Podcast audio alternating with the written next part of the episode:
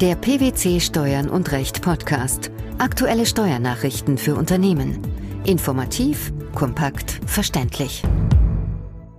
Herzlich willkommen zur 143. Ausgabe unseres Steuern und Recht Podcasts, den PwC Steuernachrichten zum Hören. In dieser Ausgabe beschäftigen wir uns mit folgenden Themen. Deutsche Vorschrift zur Reinvestition stiller Reserven verstößt gegen Niederlassungsfreiheit. Anerkennung und Vollstreckung von Gerichtsentscheidungen innerhalb von Europa. Neue Verordnung der Europäischen Union. Vorübergehende Verwendung von Beförderungsmitteln. Firmenwagen von Grenzgängern können ab Mai 2015 zu verzollen sein.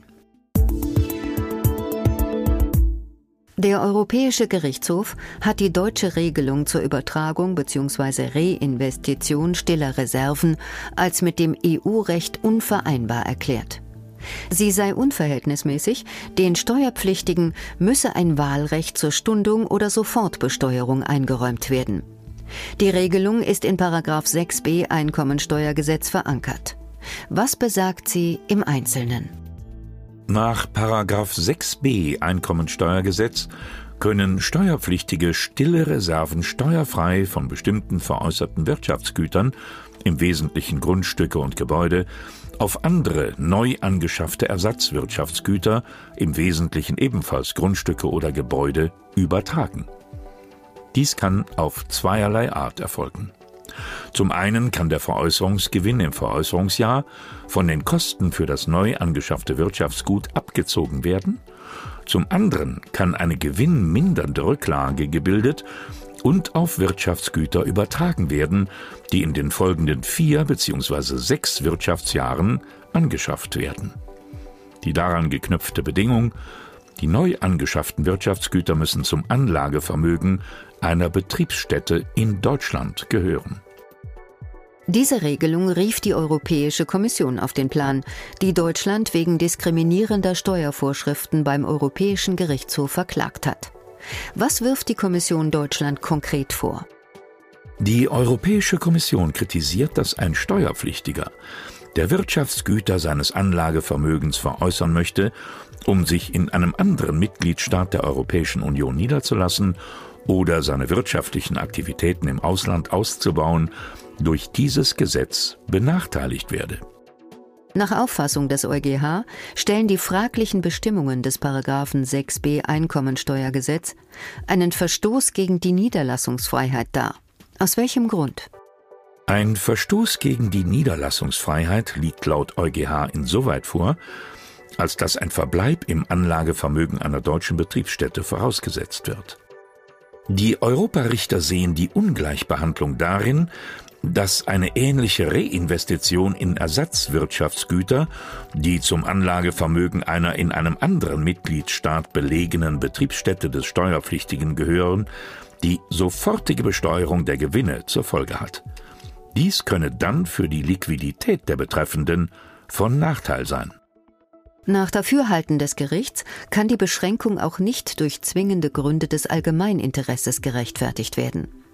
Die Reinvestition in Ersatzwirtschaftsgüter, die zu einer ausländischen Betriebsstätte gehören, bedeutet nicht etwa, dass Deutschland auf sein Recht, die im Rahmen seiner Steuerhoheit erzielten Gewinne vor deren Transfer ins Ausland zu besteuern, gänzlich verzichten muss. Welche Regelung wäre nach Ansicht der Richter EU-rechtskonform? Die Luxemburger Richter zielen auf das EuGH-Urteil vom 29. November 2011 im Fall National Grid Indus, wonach eine sofortige Besteuerung der stillen Reserven unverhältnismäßig ist. Es müsse den Steuerpflichtigen mithin ein Wahlrecht an die Hand gegeben werden, ob sie den durch eine mögliche Steuerstundung entstehenden Verwaltungsaufwand betreiben oder die Steuer sofort entrichten wollen. Auch die Vereinbarkeit mit dem nationalen Steuersystem sei gewährleistet, da bei einer Steuerstundung stets nur die aus der Veräußerung des betreffenden Wirtschaftsguts resultierenden Gewinne und nicht etwa andere durch die Veräußerung des Ersatzwirtschaftsguts entstandene Gewinne besteuert werden. Um europäische Verhältnisse geht es auch im zweiten Beitrag unseres Podcasts. Konkret geht es um die Fragen, welches Gericht zuständig ist bei Streitigkeiten von Parteien aus verschiedenen Mitgliedstaaten und wie Urteile in anderen Mitgliedstaaten vollstreckt werden können. Eine bisher gültige Verordnung zu diesem Themenbereich wurde überarbeitet. Welche Änderungen gibt es?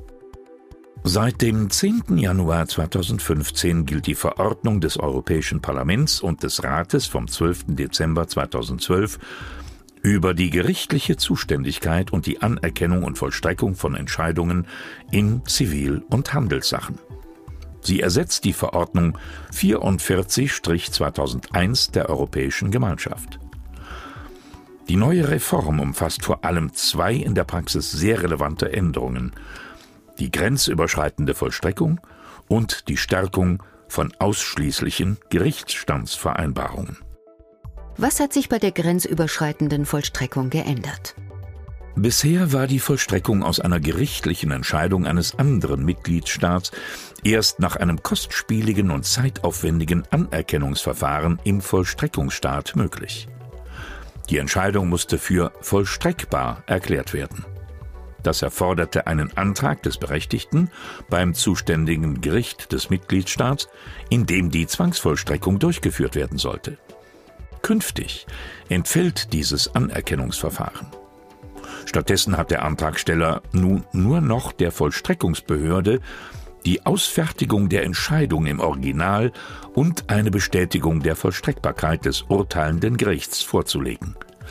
Entscheidungen in diesem Sinne können nicht nur Urteile, sondern auch Beschlüsse, Zahlungsbefehle und Vollstreckungsbescheide sowie bestimmte einstweilige Maßnahmen sein. Und inwiefern werden durch die neue Verordnung die ausschließlichen Gerichtsvereinbarungen gestärkt? Bisher konnten ausschließliche Gerichtsstandsvereinbarungen dadurch umgangen werden, dass bei einem unzuständigen Gericht eine sogenannte negative Feststellungsklage erhoben wurde, auch bekannt als Torpedoklage. Für die Dauer dieser Klage war das Verfahren vor dem nach der Vereinbarung der Parteien eigentlich zuständigen Gericht gesperrt. Das konnte zu einer erheblichen Verzögerung führen. Gerichte in bestimmten Mitgliedstaaten sind für ihre langsame Bearbeitung bekannt. Gerade diese Situation soll durch die ausschließliche Gerichtsstandsvereinbarung eigentlich verhindert werden. Mit der neuen Reform sind Torpedoklagen nicht mehr möglich, wenn sich die Vertragsparteien über einen ausschließlichen Gerichtsstand geeinigt haben. Firmenwagen, die Grenzgängern überlassen wurden, können schon bislang zu steuerlichen Problemen führen. So kann etwa ein im Ausland ansässiger Unternehmer in Deutschland registrierungspflichtig werden, wenn er einem im Inland ansässigen Arbeitnehmer einen Dienstwagen langfristig überlässt. Was ist darüber hinaus zu beachten? Im Falle, dass der ausländische Unternehmer im Drittland, zum Beispiel in der Schweiz, ansässig ist, kann eine Nutzung des Firmenwagens in Deutschland unter gewissen weiteren Voraussetzungen selbst dann zu einer Registrierungspflicht in Deutschland führen, wenn der Arbeitnehmer nicht in Deutschland ansässig ist, aber der überlassene Wagen in Deutschland zum Beispiel privat genutzt wird. Den im Drittland ansässigen Arbeitgebern droht jetzt weiteres Ungemach. In welcher Form? Künftig können Firmenwagen, die Grenzgängern auch zur privaten Nutzung überlassen werden, Einfuhrabgaben, genauer Zoll- und Einfuhrumsatzsteuer auslösen. Die EU-Kommission sieht sich zu diesem Schritt veranlasst, weil es zu Missbrauchsfällen gekommen sei. Wenn im Arbeitsvertrag die private Verwendung von in einem Drittland zugelassenen Firmenwagen vorgesehen war, so konnten bislang auch Beschäftigte mit Wohnort im Zollgebiet der Europäischen Union die Fahrzeuge privat verwenden. Nach einer Änderung der Zollkodex-Durchführungsverordnung soll sich das nun zum 1. Mai 2015 ändern. Was erwartet den Steuerzahler?